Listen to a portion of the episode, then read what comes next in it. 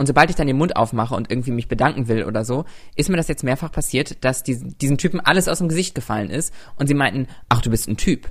Eben anhand meiner Stimme, ähm, die nicht typisch weiblich zugeordnet wird in unserer Gesellschaft, weil sie eben ein bisschen tiefer ist, fällt ihnen alles aus dem Gesicht und sie fragen, ob, sie, ob ich ein Typ bin. Und da ist natürlich, das ist natürlich einfach extrem unangenehm für mich in dem Moment. Ähm, vor allem aus dem Grund, dass ich tatsächlich allen Menschen, mit denen ich in dieser Situation war, ähm, doch unterstellen würde, dass das keine böse Absicht hatte. Mhm. Lesbisch, bi, schwul, trans, whatever. Sputnik Pride. Der Podcast über queere Themen mit Robin. Willkommen zu Sputnik Pride, der Show über alles, was bi, schwul, trans, whatever ist. Meine Güte, ich liebe es immer noch, diesen Spruch zu sagen. Ich bin Robin und das ist heute tatsächlich erst meine zweite Episode von Sputnik Pride und ich heiße euch wieder willkommen im grauen und tristen Berlin zur Februarzeit, ja. Es ist wirklich grau draußen, Corona beschäftigt uns immer noch, aber ich habe mir heute gedacht, wir machen uns wieder ein paar warme Gedanken und möchte zuallererst mich vor allem immer so ein bisschen bedanken ja, wenn man in so einen neuen Podcast dazukommt, ist es ja gar nicht so einfach. Ich habe von Anfang an gesagt, ich kann Kais Fußstapfen nicht füllen, ja. Diese grauen, tristen T-Shirts, die ziehe ich mir nicht an. Bei mir wird's ein bisschen wilder, ein bisschen freizügiger und es kann ja auch immer so ein bisschen nach hinten losgehen. Aber wir haben es tatsächlich gleich mit meiner ersten Episode in die Spotify Top 200 Charts geschafft und ja, ich bedanke mich vor allem auch bei den vielen Bewertungen. Äh, ich habe natürlich auch so ein bisschen Kritik gehört. Ihr müsst, ihr müsst verstehen, ja. Ich sag das jetzt, wie es ist. Ich bin eine alte Labermaus und natürlich ist in so einer Interview-Session das immer so ein kleines Hin und Her, weil ich auch wahnsinnig viel von mir gebe. Aber ich glaube, das gehört einfach dazu, ja. Wollt ihr ein richtiges Interview, dann bleibt ihr so ein bisschen bei Kai und bei mir gibt's so ein bisschen mehr Laberei. Meine Güte, das ist sogar ein Reim wie fein. Gottes Willen. Worauf ihr wahrscheinlich heute alle schon wartet, ist natürlich meine Gästin, die gute Phoenix Kühnert. Ich bin tatsächlich mega happy, dass ich sie im Podcast dabei haben kann, denn ich bin Riesenfan. Ich verfolge sie sehr, sehr oft ja, oft ist ein gutes Wort, auf Instagram at thisisphoenix. Sie ist eine queere Ikone durch und durch. Und ja, das sage ich jetzt einfach so. Mit ihren 26 Jahren macht sie eigentlich alles. She does it all. Sie ist eine Podcast-Maus. Sie hat dort eigene Projekte, einen von Spotify, einen Podcast. Sie war unlängst bei der Show Wer stiehlt mir die Show von Joko Winterscheid zu sehen. Ja, da ist sie vielleicht nicht allzu weit gekommen, aber ich meine, ihre Appearance, wow. Und von ihrer Appearance müssen wir gar nicht sprechen, denn ich bin auch ein Riesenfan von ihr, weil sie einfach die Looks surft. Darüber hinaus ist sie Transaktivistin, beziehungsweise beziehungsweise wir nennen es lieber queere Aktivistin, denn Phoenix ist durch und durch Frau und das beschreibt sie auch in ihrem Buch Eine Frau ist eine Frau ist eine Frau, was im April diesen Jahres erscheint und ich muss ehrlich sagen, Wer mit 26 schreibt ein Buch über sein Leben? Das finde ich genial. Sie hat es verdient. Ich hoffe, dass dieses Buch ein Spiegel, ein Bild, ein Spotify, was es nicht alles gibt, Bestseller wird. Und ich freue mich, dass sie heute bei mir ist. Und ich glaube, es wird ein toller Talk. Herzlich willkommen, Phoenix Kühnert. Schön, dass ich da sein darf. Ich bin wirklich Hallo. sehr, sehr happy, dass du heute da bist. Und ich habe die ganze Zeit schon, weißt du, pass auf, ich bin so jemand, ich bereite mir dann so ein paar Fragen vor und werfe die dann in dem Moment, wo es losgeht, alle über Bord. Das Erste, was mich nämlich so wahnsinnig interessiert, ist, wie schreibt man ein Buch? Und ich meine das jetzt nicht lustig. Ich bin so, wie schreibt man verdammt nochmal ein Buch? Keine Ahnung. Siehst du, ich, ich, ich, ich hab's nicht geschrieben. I didn't do it. Doch, ich hab's, ich hab's tatsächlich äh, komplett selbst geschrieben, ähm, aber ich kann dir nicht richtig sagen, wie man es macht. Einfach machen.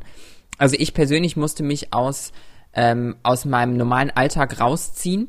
Also ich habe mein Buch komplett in meiner Heimat geschrieben, ähm, im alten Kinderzimmer meines Bruders. Ähm, und musste mich da hinsetzen an, an, auch tatsächlich an den Computer von meinen Eltern, wo auch so von mir dann nichts drauf war äh, und dann habe ich mich da hingesetzt und einfach gemacht. Darfst du schon nicht so viel gedacht. Darfst du schon verraten, wie viele Seiten es sind? Ähm, das ist noch, also äh, der Text ist, also es wird quasi gerade noch nicht gedruckt. Ah, okay. Das heißt, wir sind gerade noch in den in der Feinabstimmung, aber in diesem Moment, während wir aufnehmen, wird es noch nicht gedruckt. Aber es werden so ungefähr 220 Seiten sein. Okay, that's a lot. Das meine ich nämlich. Ich glaube, ich wäre so eine Person. Das ist ein Buch. Äh, kennst du das noch aus so Schulzeiten oder so? Ich war wahnsinnig gern Twilight und sowas gelesen und dann hat man sich in der Schule so hingesetzt und hat gesagt, ich schreibe jetzt ein Buch und nach 20 Seiten war es dann vorbei. So stelle ich mir das bei mir vor. Mhm. Mhm. ja, so habe ich auch Bücher angefangen zu schreiben. Ähm, es ist aber tatsächlich trotzdem so, dass jetzt, wo wir dann erwachsen sind, äh, auch wenn das verrückt klingt, ähm, und wenn man dann jetzt so Bücher liest, äh, dann sind 220 Seiten dann manchmal doch auch gar nicht so viel. Mhm. Wie bist du darauf gekommen, so nach dem Motto, jetzt ist der Schritt, ich schreibe jetzt ein Buch? Ähm, naja, also ich habe ähm, vor so zwei, drei Jahren, muss das mittlerweile gewesen sein, mir überlegt, okay, was wäre jetzt für mich ein nächster Schritt? Eine Option in meinem Kopf war, Musik zu machen. Den Schritt, den du gegangen mhm. bist, hatte ich auch im Kopf, wollte ich auch vielleicht machen. Und dann war ich aber so, okay, was sind so meine Optionen? Wo habe ich gerade Bock drauf? Ähm, was will ich machen? Natürlich auch eine krass luxuriöse, privilegierte Situation. Und dann hatte ich die Idee, ein Buch zu schreiben und hatte gerade so eine Word-Seite geschrieben. Ähm, und dann auch schon wieder es leicht vergessen. Und so ein, zwei Wochen später schrieb mir dann ein Verlag, ob ich nicht Bock habe, ein Buch zu schreiben. Und die hatten witzigerweise dann, also die Person, mit der ich da, liebe Katharina, mit der ich da ähm, alles eigentlich mache, äh, sie und ich haben uns dann über das Konzept ausgetauscht und haben gemerkt, wir haben beide eigentlich genau dieselbe Idee für das Konzept im Kopf. Und zwar, dass es autobiografisch ist und aber eben ähm, immer wieder Einschübe hat, die diese ganze Thematik, äh, trans zu sein und, und äh, Themen, die ich als queere Person in meinem Leben durchlebt habe, auf eine größere Skala ziehen und eben auch ein bisschen allgemeiner erklären. Also, dass es eben nicht nur um mich, kleine Maus geht, sondern auch um äh, andere queere Menschen. So ein bisschen das große Ganze. Aber gibt es so einen Kernpunkt? Kannst du das auf, kannst du das inhaltlich auf so drei Sätze runterbrechen? Schwierige Aufgabe. Hau mal raus. Ja, ich glaube, inhaltlich runtergebrochen ist es meine Transition. Okay. Es ist meine Transition und alles das, ähm, was mich zu dem Menschen gemacht hat, der ich heute bin. Ähm, und es, am Ende des Tages soll sich das Buch ein bisschen so anfühlen, als würde man mit mir in der Küche sitzen, bei einer entspannten, bei einem entspannten Zusammenkommen mit äh, tollen Menschen und ich erzähle halt mein Leben. So. Aber das, äh, ich finde das wahnsinnig spannend, weil ich habe immer das Gefühl, ich meine, wir sind ja, wir sind ja altersmäßig nicht weit auseinander, aber als wir jung waren, damals, ganz früh, gab es irgendwie noch nicht so viel, wo man drauf hätte zugreifen können als, als queere Person, als queere Jugendliche, als queere Jugendliche.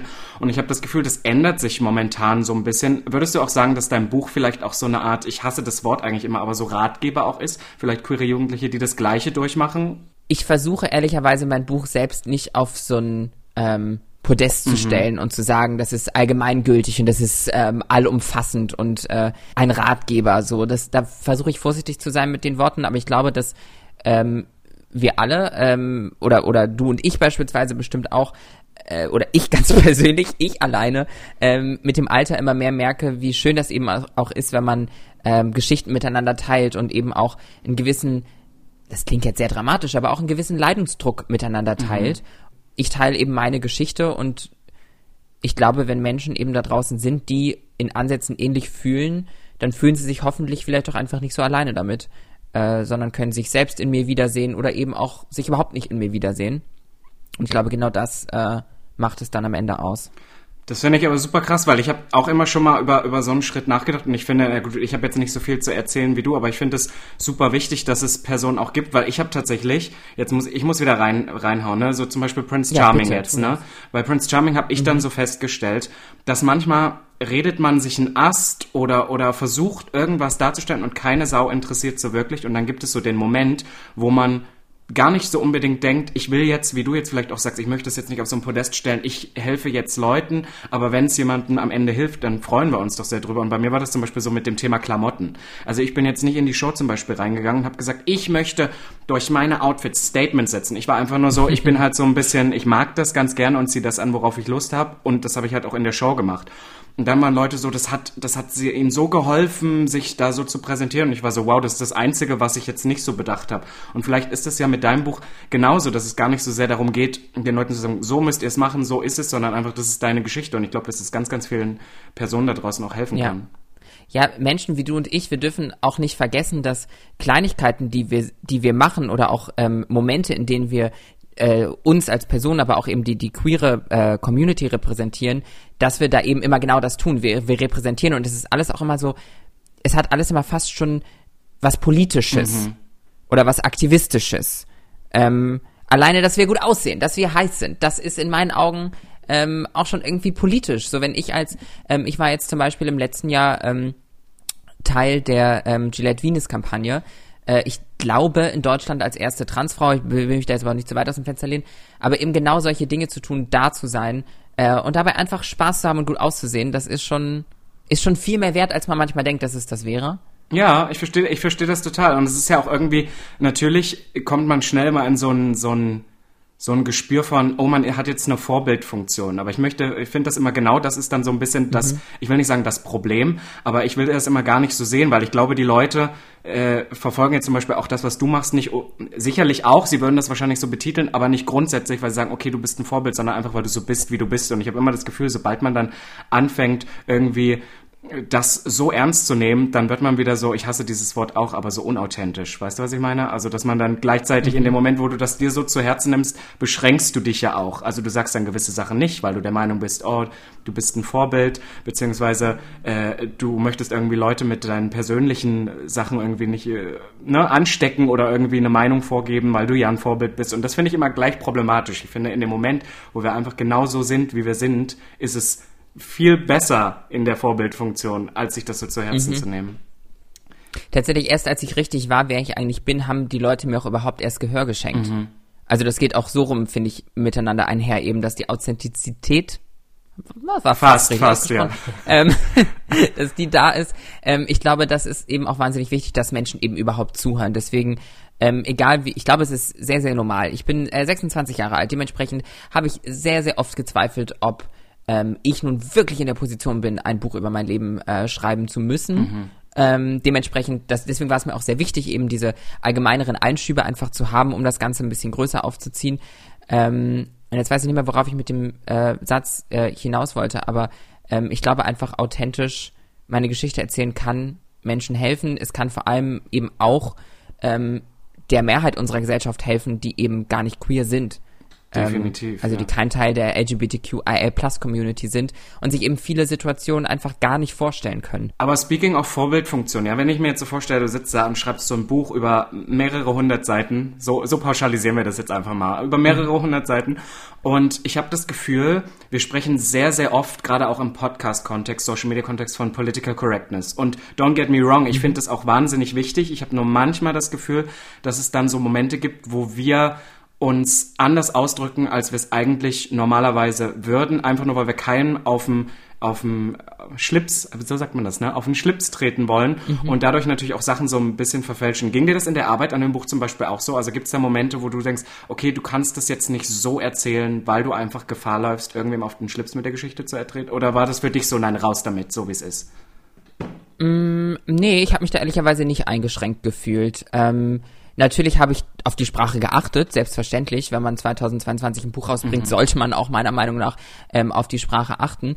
Äh, aber das war, hab, hat mich nicht wirklich eingeschränkt, ehrlicherweise. Das, was an meinem Buch vielleicht sogar noch besonders ist, dass ich auf all diesen Hunderten von Seiten nicht ein einziges Mal äh, gendere, weil äh, dieses Buch der Beweis dafür ist, dass selbst wenn man die Thematik der Gender Identity ähm, aufmacht, selbst man über Gendern ähm, auch philosophiert in einem Teil des Buches, man die deutsche Sprache so nutzen kann, dass man gar nicht das Gendersternchen braucht. Tatsächlich, ja, genau. Also ich habe tatsächlich ja. äh, ein ähnliches Prinzip gehabt, ist jetzt äh, kurz abschweifend, aber ich habe letztens, ich möchte noch mal kurz angeben, eine Masterarbeit geschrieben und dann war ich die ganze Zeit... Du hast eine Masterarbeit? Ja, ich bin auch... Meine Güte. Über, weißt du, über welches Thema? Über Pinkwashing. Pinkwashing in der Modebranche. Oh. Also, ne, da habe ich mir schon gedacht, ich suche mir ein Thema, wo vielleicht äh, mein Professor nicht so wirklich Ahnung von hat, dann weiß er auch nicht, was ich da erzähle. Hat auch geklappt, also ist gut für mich ausgegangen. aber dann stand ich halt auch vor diesem, wenn du so viele Seiten schreiben musst, Gottes Willen, du möchtest es eigentlich jedem recht machen, aber ist Gendern jetzt für diese Zeit, das war wirklich mein Gedankengang, ist das jetzt wirklich das, was ich jetzt die ganze Zeit durchziehe, weil das vom Schreiben her auch sehr anstrengend ist. Aber genauso wie du es nämlich sagst, es gibt so viele Wege inzwischen mit der Sprache auch seinen Weg drumherum zu finden. Aber ich finde es super interessant, dass mhm. du das sagst. Und das ist tatsächlich ein, ein Faktor, auf den ich wahnsinnig stolz bin, tatsächlich. Dass nicht ein einziges Mal das Gender-Sternchen da drin ist. Das finde ich, finde ich mega gut und finde ich ein mega gutes Zeichen, ähm, dass es eben geht. Finde ich wunderbar. Und es war tatsächlich auch keine große Anstrengung. Ich glaube, es gab im gesamten Buch eine einzige Situation, in der ich mal kurz äh, mit meinem Verlag äh, Moment brauchte, bis wir gefunden haben, wie wir das jetzt im Lesefluss schön machen können, ohne das, mhm. also ohne das Gendern quasi den Weg des Satzes finden. Aber das ist ja aber auch, also ich als am Ende ja auch kreativer Mensch und auch als Mensch, ich habe ja auch gerne das Buch geschrieben. Also das wirkt jetzt vielleicht an mancher Stelle hier so ein bisschen ähm, anders, aber es hat mir auch wahnsinnig viel Spaß gemacht, mich da kreativ auszuleben und dann macht mir das ja auch Spaß, irgendwie mich damit zu beschäftigen, äh, wie kann ich jetzt den Satz so umbauen, dass ähm, ich das gar nicht brauche. Also ich bin auf alle Fälle sehr happy, ich bin gespannt. Ich bin nicht mehr so wirklich die Lesemaus. Aber ich, ich, ich verspreche dir hier jetzt live im Podcast, ich werde das Buch definitiv lesen. Weil es, es interessiert mich Du halt. guckst dir wenigstens das Cover an. Du legst es wenigstens auf den Ja, Couchtisch. können wir schon sagen, im April kommt es, ne? Im April kommt das Genau, Buch. am 14. April. 14. Das ist April, okay, dann haben wir das hier schon mal hier schon mal draußen. Aber ich möchte einmal so hier jetzt kommt die die kleine Überleitung. Wenn wir jetzt sagen so ein bisschen die Macht der Worte. Ich bin ja Riesenfan von dir auf Instagram, ja. Für alle die, die Mhm. die Phoenix noch nicht auf Instagram folgen, es ist at this is Phoenix, ne? Stimmt, habe ich richtig gesagt. Siehst du, Recherche Musst du nicht so fragen. Nicht so fragen. Als ob ich's nicht Du weißt das wüsste. doch ganz genau. Ja, also bitte. Und ähm, folge dir da sehr oft und höre mir auch sehr oft deine Storytimes an. Und es geht um einen Moment ganz speziell, den ich mir heute auch so ein bisschen zum Thema genommen habe, wo du uns vielleicht noch mal kurz einführen kannst, weil ich kenne die Story ja, aber vielleicht alle da draußen nicht so wirklich. Es geht darum, wenn dich ab und zu so Typen auf der Straße ansprechen und was dann in solchen Situationen passiert. Ich glaube, das hast du bisher schon mehrere Male tatsächlich so ein bisschen auf Instagram besprochen. ich glaube, du und ich könnten an dieser Stelle wahnsinnig gut ähm, thematisch komplett abdriften Mhm. in die Welt, wie es sich anfühlt, auf der Straße angesprochen zu werden. Ähm, weil als ich nämlich diese Geschichte, die ich gleich erzähle, auch geteilt habe, meinte, hat mir auch irgendjemand geschrieben, auf der Straße angesprochen zu werden, hat auch immer sowas Pick-up-Artist-mäßiges. Mhm. Und genauso fühle ich mich nämlich auch. Wenn mich jemand auf der Straße anspricht, es waren bis jetzt, glaube ich, in 100% der Fälle, dass mich jemand auf der Straße nach meiner Nummer angesprochen hat. Es waren immer Männer, so wie ich sie gelesen habe. Ähm, also nie Frauen oder, oder sowas. Ist mir, ist mir bisher auf jeden Fall, so wie ich es wahrgenommen habe. Egal, äh, das, das, äh, das ist nicht die Geschichte. Und zwar, das, worum es mir geht, ist, dass ich auf der Straße von, wie ich es lese, Männer angesprochen werde und äh, diese mich offensichtlich nach meiner Nummer fragen wollen, ähm, den Kontakt zu mir suchen und mich gut finden, mir Komplimente machen und ich darauf dann ähm, reagiere. Bis jetzt in keinem Fall wollte ich meine Nummer überhaupt rausgeben, aber man, also ich persönlich bin halt dann trotzdem nett und äh, wollte, will mich dann erstmal kurz für die Komplimente bedanken und dann irgendwie so sagen, oh, sorry, möchte aber jetzt ehrlicherweise nicht meine Nummer geben. Und sobald ich dann den Mund aufmache und irgendwie mich bedanken will oder so, ist mir das jetzt mehrfach passiert, dass diesen, diesen Typen alles aus dem Gesicht gefallen ist und sie meinten, ach, du bist ein Typ. Eben anhand meiner Stimme, ähm, die nicht typisch weiblich zugeordnet wird in unserer Gesellschaft, weil sie eben ein bisschen tiefer ist, fällt ihnen alles aus dem Gesicht und sie fragen, ob, sie, ob ich ein Typ bin. Und da ist natürlich, das ist natürlich einfach extrem unangenehm für mich in dem Moment. Ähm, vor allem aus dem Grund, dass ich tatsächlich allen Menschen, mit denen ich in dieser Situation war, ähm, doch unterstellen würde, dass das keine böse Absicht hatte.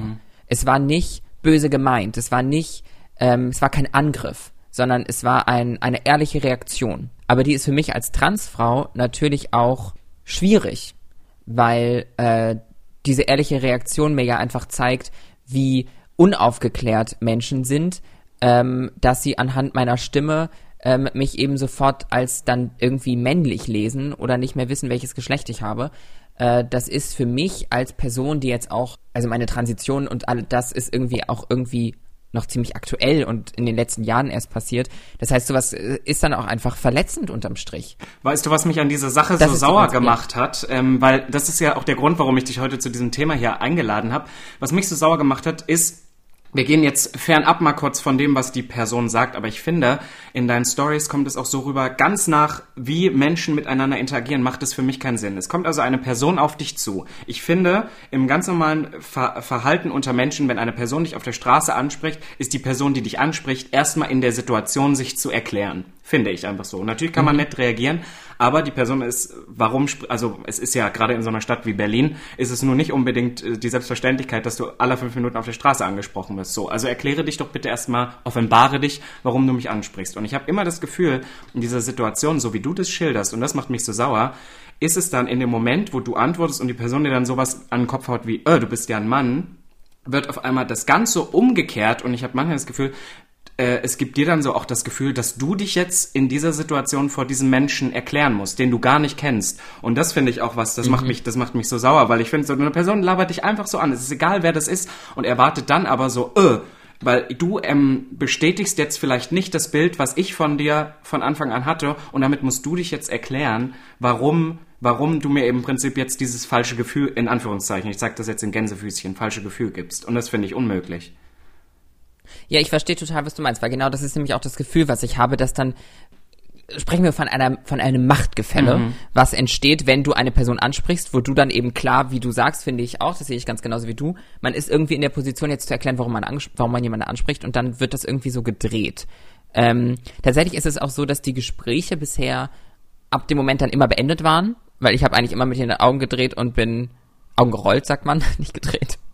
Ähm, und bin weitergegangen Savage. und das Gespräch war dann immer Ja. zu Ende, weil was soll ich denn da noch sagen? Ich habe mir tatsächlich für die Zukunft, ähm, hatte ich mir so zwei ähm, Ideen hatte ich, wie ich damit in Zukunft umgehen möchte. Ähm, Idee eins ist, äh, wenn das nochmal passiert, ignorieren wir einfach. Ignorieren. sorry. Was war das? Ich, es klang wie eine Türklinge oder war das nee, es war, es war eine E-Mail, sorry. ja. dass Option 1 ist, dass ich ähm, meine Stimme so tief wie möglich stelle und sag, ja und jetzt? Oder so, ey, ey Bro, ey Bra. So, so mache. Oder ähm, Option 2 ist, ich weiß nicht, ob äh, du und die Menschen, die uns zuhören, das ähm, Meme von Trisha Paytas, natürlich sehr, sehr fragwürdige Person, erkennt. Da sitzt sie, also Trisha Paytas ist so eine blonde amerikanische ähm, Frau und, und die sitzt so im Auto und, und irgendjemand redet mit ihr so durch die Scheibe und sie ist so, hä? ha, irgendwie so Ja, und reagiert ja, einfach okay. nur so, weil sie so, mhm, okay. Und das ist so, das wäre so Option B. Ja. Und da sehe ich mich ein bisschen mehr. Ich, so, ja, ha, ja, ja. hm. Aber obwohl ich finde es eigentlich, ich finde eigentlich schon so super, wie du auf sowas reagierst, weil ich finde eigentlich in dem Moment mehr als Augenrollen geht nicht, weil manchmal, ich glaube, Leute vergessen manchmal selber, was sie in so einem Moment dann raushauen und was sie eigentlich selber erwarten, was sie darauf für eine Antwort bekommen. Ich finde es teilweise frech. Ich glaube auch, dass alle äh, Typen, äh, die das bis jetzt gemacht haben, in dem Moment dann schockiert waren von dem, was sie gesagt haben. Mhm.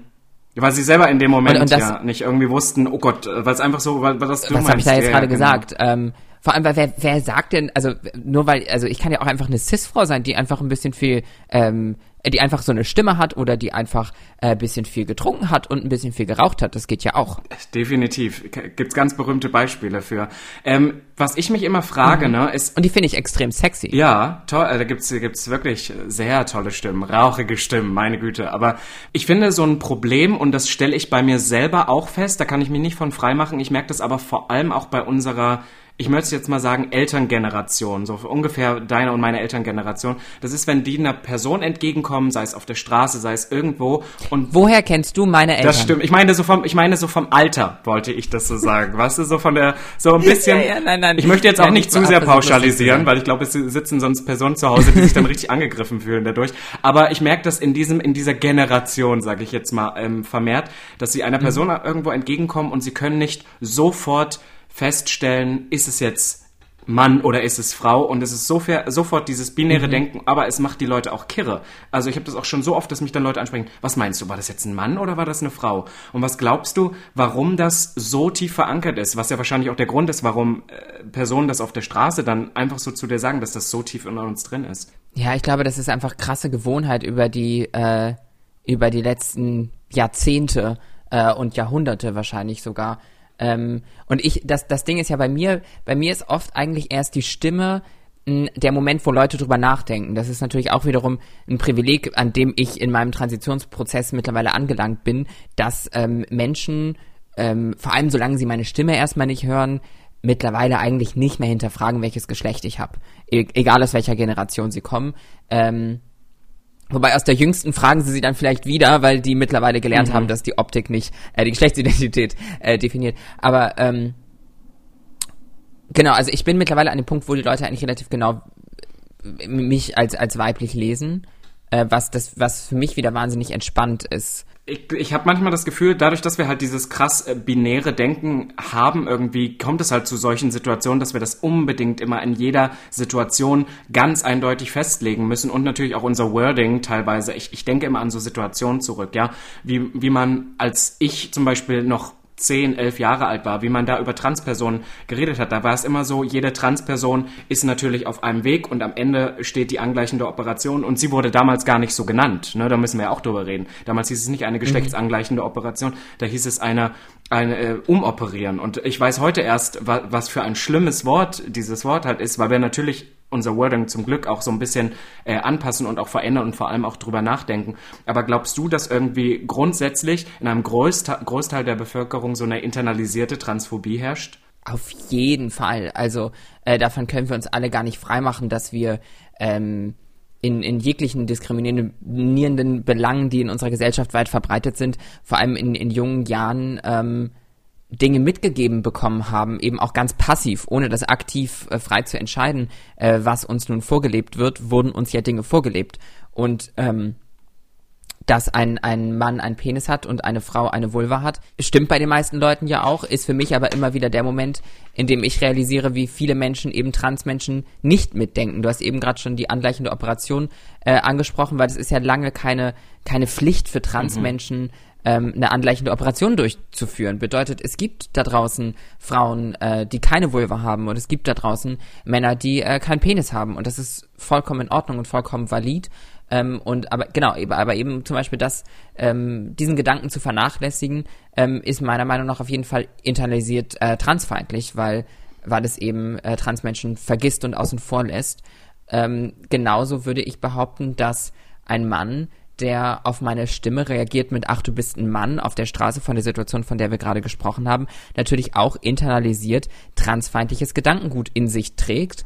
Und das ist ja auch per se nicht ähm, es gibt, es, es wird viel in Diskussionen immer werden Schuldige gesucht. Mhm. Und natürlich hat eine Person, die im Laufe des Lebens ähm, Werte und Normen mitgegeben bekommen hat, die teilweise transfeindlich oder allgemein queerfeindlich sein können, hat nicht per se Schuld daran. Weil es ist ja, wie ich auch gesagt habe, es ist ja etwas, was passiv passiert.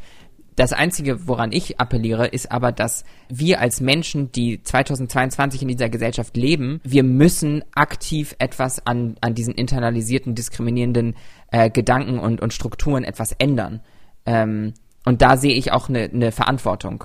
Ähm, dass man heutzutage in Anführungsstrichen als erwachsener Mensch sich damit beschäftigen muss. Vor allem als weißer, heterosexueller Cis-Mensch. Definitiv. Da hat man einfach eine Verantwortung, sich mit seinen Privilegien auseinanderzusetzen. Das ist ja auch in dem Falle kein, kein Angriff an diese Person. Natürlich nicht. Ähm, aber es ist ein, eine sehr bestimmte Aufforderung, sich damit auseinanderzusetzen. Was ich auch ganz wichtig fand, du hast natürlich auch ein Video auf Instagram darüber gemacht und ich fand das krass, weil ich glaube, wir müssen diese, diese zwei Begriffe einmal auch nochmal klären und ich finde vor allem das Wort internalisiert sagt auch ganz viel darüber aus. Es geht nicht unbedingt immer darum, ich habe das Gefühl, immer wenn man Leute mit sowas konfrontiert, also dass du zum Beispiel jetzt einer Person sagen würdest, das ist von dir internalisiert äh, transfeindlich, dann fühlt die Person sich gleich angegriffen. Dabei steckt in diesem Begriff internalisiert ja teilweise auch schon, dass das gar nicht unbedingt bewusst bewusst ist, dass man sich nie damit auseinandergesetzt hat. Ich bin jetzt gegen Transpersonen, das hat damit gar nichts zu tun, aber das ist vielleicht auch einfach durch Upbringing, durch verschiedenste, verschiedenste Einflüsse im Leben, sei es Eltern, sei es Erziehung, sei es Schule irgendwie, dazu eine internalisierte Transphobie. Die, die Medien auch. Ja, genau, definitiv. Alles Mögliche und ähm, da ist es eben wahnsinnig wichtig, damit wir daran etwas ändern können für die zukünftigen Generationen. Ähm, zum einen natürlich, dass Menschen wie du und ich ganz viel gebucht werden und überall eingesetzt werden und überall äh, repräsentiert werden.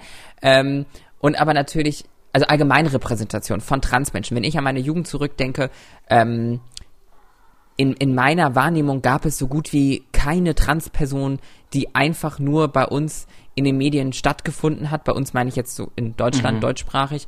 Ähm, die in den Medien stattgefunden hat, aufgrund eines Talents oder etwas, was diese Person gemacht hat, abseits dessen, dass diese Person trans ist oder oder war oder wie auch immer. So, das, das, es war ja immer nur, das war das Thema. Man, man, es, es hat eigentlich niemand stattgefunden, der oder die vor allem auch nicht so ein absurder Paradiesvogel war.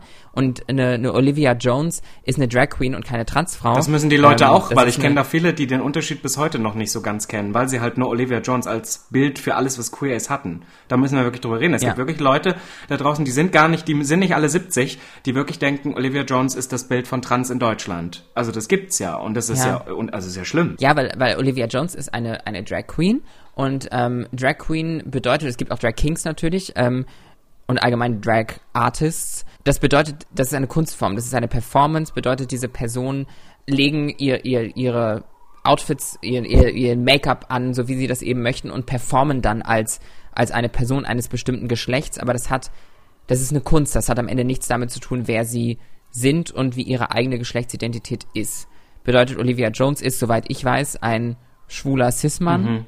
Und performt eben als Olivia, was dann wiederum eine weibliche Rolle eigentlich ist. Ich liebe das aber, dass du das hier nochmal erklärst. Ich habe vor, da muss ich, ich muss ja. mich jetzt outen. Ich habe vor dem Podcast gesagt, du Phoenix, es gibt so Begriffe, die sind zwischen uns. Wir verstehen das natürlich, aber wir müssen so ein bisschen die Leute da draußen abholen. Ich glaube, das haben vielleicht äh, hoffentlich die meisten Zuhörende dieses Podcasts auch bisher schon verstanden. Aber es ist trotzdem immer gut, das, das Ganze nochmal zu erklären. Was ich aber auch gerade spannend fand, das hatte ich eigentlich jetzt nicht, aber das möchte ich, das möchte ich trotzdem kurz mit dir zu bes äh, besprechen, weil du hast gerade gesagt, dass es vor allem früher nur Personen gab, die aufgrund des Statuses, dass sie trans waren oder irgendwas nur deswegen irgendwie auf der Bildfläche waren, nicht unbedingt wegen eines Talents. Ich habe manchmal auch heute noch das Gefühl, auch wenn die Repräsentation inzwischen größer wird, dass das fast so ein bisschen in so eine Art Tokenism übergeht, wo dann manchmal einfach nur noch gewisse Personengruppen die, und das meine ich jetzt nicht böse, es gibt tolle Transpersonen, wahnsinnig talentierte Transpersonen und ich nenne auch dich da dazu, ohne dass ich mich jetzt einschleimen möchte, aber dass es dann andere Personen gibt, die für diesen Job oder für eine Talkrunde gebucht werden, die nichts in den Medien machen, die einfach nur aufgrund des Faktes gebucht werden, dass sie non-binär sind, dass sie trans sind. Und manchmal muss ich jetzt ehrlich sagen, ich weiß, das ist vielleicht ein bisschen anstrengend, aber das ärgert mich dann auch manchmal, weil ich trotzdem finde, natürlich möchte ich, dass irgendwie alle abgebildet werden. Und natürlich möchte ich nicht, weil das hatten wir in Deutschland auch schon, dass über das Thema, äh, weiß ich nicht, Flüchtlingskrise, über das Thema ähm, POCs, über das Thema ähm, non-binär oder trans von Personen geredet wird, die davon keine Ahnung haben, weil sie es einfach nicht sind. Aber manchmal habe ich das Gefühl, dass wir trotzdem in Deutschland manchmal noch leicht in so eine Richtung übergehen, nur damit wir die Quoten, und ich zeige das jetzt wieder in Anführungszeichen, erfüllen wollen. Ja, ich glaube, dass es tatsächlich etwas ist, ähm, was extrem auf den individuellen Fall ankommt. Also, ähm, so ist das jetzt, ähm, ja, ich glaube, es ist was, was krass individuelles, was immer von Fall zu Fall mhm. unterschiedlich ist. Das eine, was ich noch sagen möchte, ist, wenn ich davon spreche, dass ich in meiner Jugend ähm, Transmenschen eben, eben nur als, als Paradiesvögel wahrgenommen habe oder eben nur, äh, weil sie trans waren in irgendwelchen medialen Kontexten, möchte ich natürlich dazu sagen, dass das aus meinen Kinder- bzw. Teenager-Augen äh, ausgehend ist und es natürlich Menschen gibt, äh, was ich jetzt heute weiß, dadurch, dass ich recherchiert habe, dadurch, dass ich mich informiert habe, ähm, gibt es und gab es natürlich auch vorher schon Transpersonen, die in den Medien ähm, auch aufgrund ihres Talents teilweise stattfinden durften. Ähm, aber auch das ist natürlich immer so eine, äh, so eine, ein schmaler Grad. Ähm, Angie Stardust beispielsweise war eine ähm, Künstlerin und auch Schauspielerin und ähm, in den, in den 70ern, glaube ich. Ähm, und die war dann aber eben auch wiederum oft in Rollen eingesetzt, beziehungsweise in einer, in einer Rolle, weiß ich ganz sicher, wo sie dann eben aber auch im Rotlichtmilieu nur abgebildet war. Was natürlich dann auch wiederum nicht ideal ist, dass dann eben die Trans-Schauspielerin jetzt hier im, äh, die, die Rotlicht-Person, äh, äh, wie auch immer man das jetzt genau nennt, ähm, spielt, weil das natürlich wieder äh, Klischees befeuert. Und das ist die Problematik von von Repräsentation, die negative Vorurteile befeuert.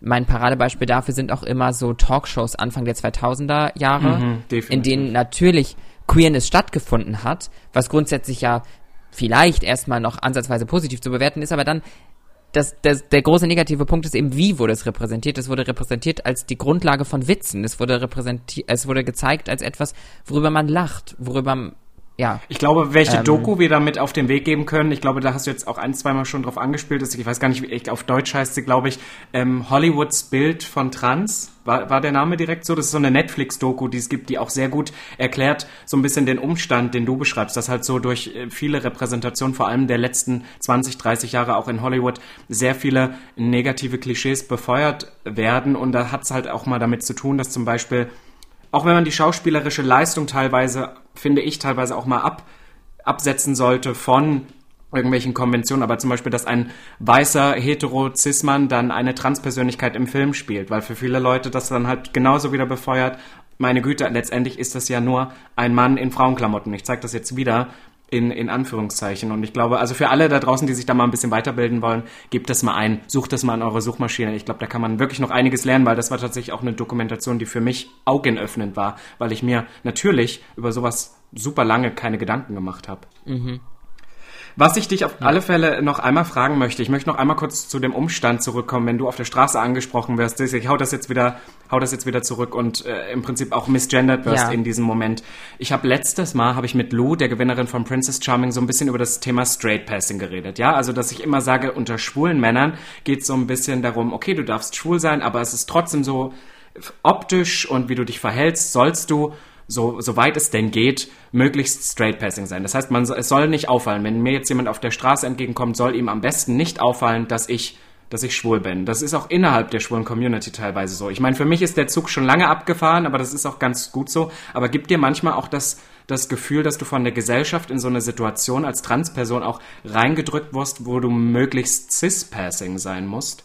Auf äh, jeden Fall. Ich wollte einmal noch ganz kurz Okay, sagen, ja. weil wir haben jetzt über die, wenn wir jetzt den Bogen zurückfinden zu der zu der Geschichte, wie ich angesprochen werde, wo man quasi auch aktiv anwenden kann, wann hätte Repräsent, Reprä, Repräsentation, über die wir jetzt gerade gesprochen haben, ähm, was gebracht. Und das ist ja dann natürlich, wenn diese Männer im Fernsehen oder wo auch immer mehr Transfrauen gesehen hätten, dann hätten sie so nicht reagiert, weil dann hätte diese Repräsentation nämlich schon auch in dem Fall etwas gebracht, dass sie verstehen, dass nicht jede Frau mit etwas tieferer Stimme äh, keine Frau ist ich persönlich, ähm, um vielleicht sogar auch bei der Stimme zu bleiben, ähm, fühle mich teilweise, ah, das ist immer ganz schwierig. Ähm, was kommt aus mir und was wurde mir beigebracht von der Gesellschaft, das weiblich ist und, in, und wann werde ich in, in, in eine Schublade, also wann werde ich irgendwo hingedrückt, wo ich, also ja, war das verständlich? Also was kommt aus mir und was ist der gesellschaftliche Druck? Ähm, und ein Beispiel dafür ist für mich auch meine Stimme, weil ich merke, wenn ich irgendwo anrufe, wo ich noch nie angerufen habe und wo mich Leute nicht kennen, spreche ich tendenziell eher noch mal höher, damit ähm, ich nicht misgendert werde, damit die Menschen verstehen, was mein Geschlecht ist. Ähm, und das hat natürlich auch viel mit dem ges gesellschaftlichen Druck zu tun, mich da, dass eine Frau nur eine hohe Stimme haben kann. Ähm, und dass dem, eine andere Thematik, der ich mir auch sehr bewusst bin, ist, ähm, dass ich als Transfrau, die relativ cis-passing ist, also wenn man mich sieht, ähm, versteht man, dass ich eine Frau bin oder nimmt mich als Frau wahr, ähm, auch wiederum Privilegien habe, weil eben in unserer Gesellschaft Transpersonen, die besonders cis wirken, also eigentlich ähnlich wie das, was du gerade über die ähm, über die schwulen Community beschrieben hast, irgendwie so mehr Akzeptanz erfahren. Weil sie dann doch wieder in dieses binäre System für Personen reinpassen. Ja. Wahrscheinlich aus diesem Grund. Aber gibt es was, das müssen wir zum Abschluss vielleicht noch einmal sagen, weil wir, wir können das natürlich aufdecken, so ein Fehlschlag, aber für Personen, die jetzt zu Hause sitzen und sagen, ja, okay, aber wie, wie würdest du dir denn wünschen, wie Personen vielleicht auch in so einer Situation reagieren? Sei es auch nur, wenn sie dich auf der Straße ansprechen. Wenn sie dann doch mal irgendwie, du sagst ja selber, es gibt ja momentan, also es gibt dann, ist es teilweise ein Ausdruck von deren Überraschtheit, beziehungsweise gar nicht böse gemeint. Aber wie würdest du dir denn wünschen, wie wir in solchen, vielleicht auch nur kleinen Konversationen ein bisschen besser aufeinander achten, beziehungsweise versuchen, Personen nicht bei sowas auch viel zu nahe zu treten? Also wenn ich jetzt wirklich einen Wunsch äußern darf, Ja. ähm, wäre das natürlich, dass eine Stimme jemanden gar nicht so, also dass das jetzt gar nicht so beeindruckend ist äh, und und diese mein Gegenüber gar nicht auf meine Geschlechtsidentität ähm, gedanklich überhaupt auf diese auf diese Idee bringt, dass meine Stimme etwas mit meiner Geschlechtsidentität zu tun hat. Ähm, das würde ich irgendwie schön finden. Das wäre so das Ziel irgendwann mal hoffentlich.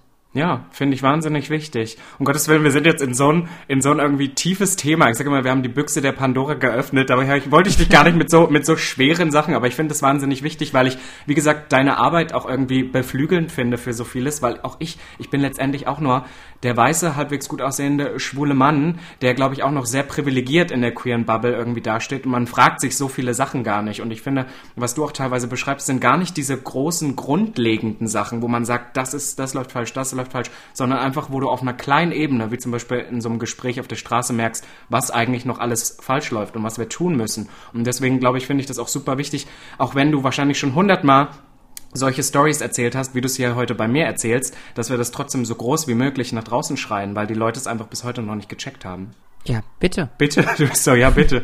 Ich möchte zum Abschluss noch einmal fragen, gibt es irgendwelche Ziele, Zukunftsträume, die du so für die nächste Zeit noch hast?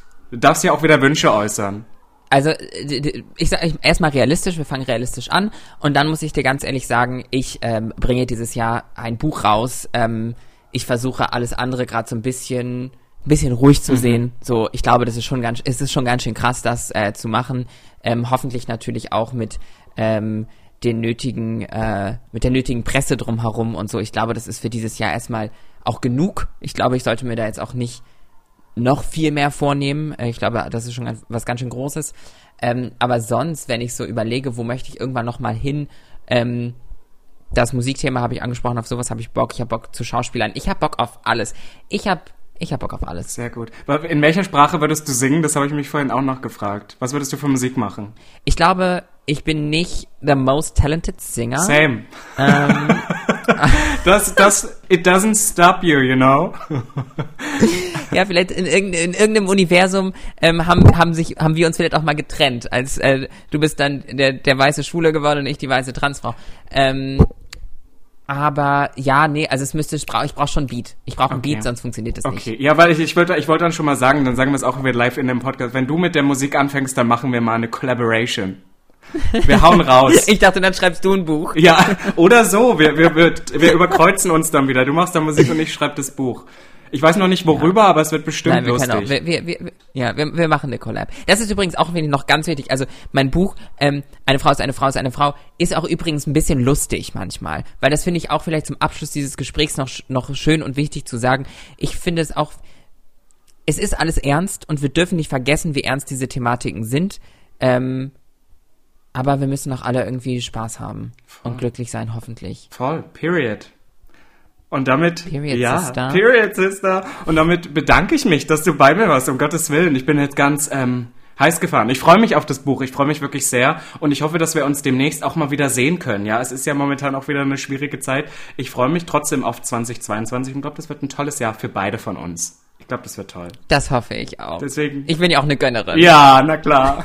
Deswegen, ich danke dir. Es war schön, dass du da warst. Danke dir. Ich finde es super wichtig, dass wir über solche Thematiken einfach uns viel genauer und viel öfter austauschen, denn ich glaube, jeder bzw. jede von euch, die da draußen jetzt zuhört, hat zu diesem Thema was zu sagen und genau das könnt ihr nämlich auch tun. Schreibt uns das gerne auf Instagram at robinsolf oder auch gerne der guten Phoenix at thisisphoenix, aber wir freuen uns natürlich auch immer über Kommentare, Anmerkungen und natürlich auch Liebesbriefe an pride at mdr.de, ja? Denn ich habe super oft das Gefühl, wir können auch nur dazulernen bzw. uns weiterbilden, wenn wir auf die Meinung von anderen Personen hören bzw. uns darüber auch austauschen. Was soll ich euch zum Beispiel über Transpersonen erzählen, wenn ich in diesen in dieser Haut niemals gesteckt habe? Und genau das ist das Problem, was wir super oft in der Gesellschaft haben, dass immer noch Personen über Themen reden, die eigentlich darüber gar nicht sprechen sollten, weil sie einfach keine Ahnung haben. Ja, ich werde mich jetzt an, an viele, viele deutsche Rundfunksender, die dann in ihre Talkshow-Runden weiße Heterozis-Männer und vielleicht eine Frau setzen und dann sagen, jetzt reden wir einmal über Diversity. Aber naja, ihr wisst nun Bescheid, ich freue mich auf eure Nachrichten. Das nächste Mal geht's mit Kai weiter und wir hören uns. Bussi Baba und bis ganz bald. Lesbisch, schwul, bi, trans, whatever. Die ganze Community in einer Show. Sputnik Pride. Der Podcast über queere Themen.